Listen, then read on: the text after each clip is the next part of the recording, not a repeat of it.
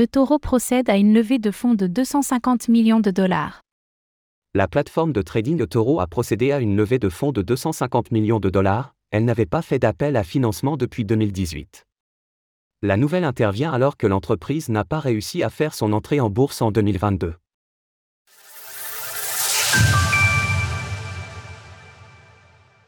Une levée de fonds pour la plateforme eToro.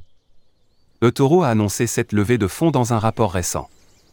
L'apport de 250 millions de dollars fait grimper la valeur de l'entreprise israélienne à 3,5 milliards de dollars.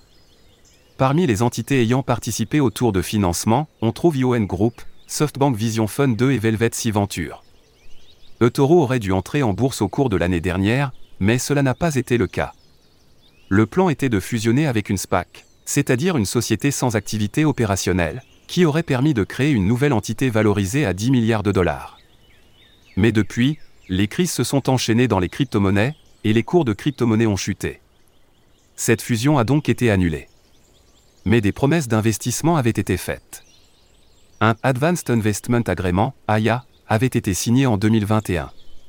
Il s'agit d'un accord légal, qui oblige les signataires à investir dans une entreprise à l'avenir. Si la fusion a donc été annulée, ces accords étaient toujours en cours, et ils ont mené à ce financement de 250 millions de dollars le signe d'une situation qui s'améliore?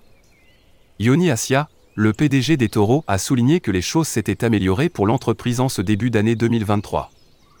Grâce, notamment à un apaisement des situations de crise dans lequel s'est retrouvé l'écosystème crypto. Nous avons vu un début d'année positif, avec des marchés qui ont réagi favorablement à des nouvelles, moins mauvaises.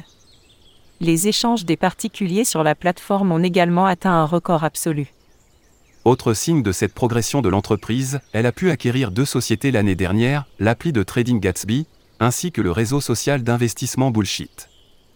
La plateforme, qui n'est pas exclusive aux crypto mais leur reste très associée, semble donc voguer vers des trimestres plus apaisés. Source eToro, rapport d'activité. Retrouvez toutes les actualités crypto sur le site cryptost.fr.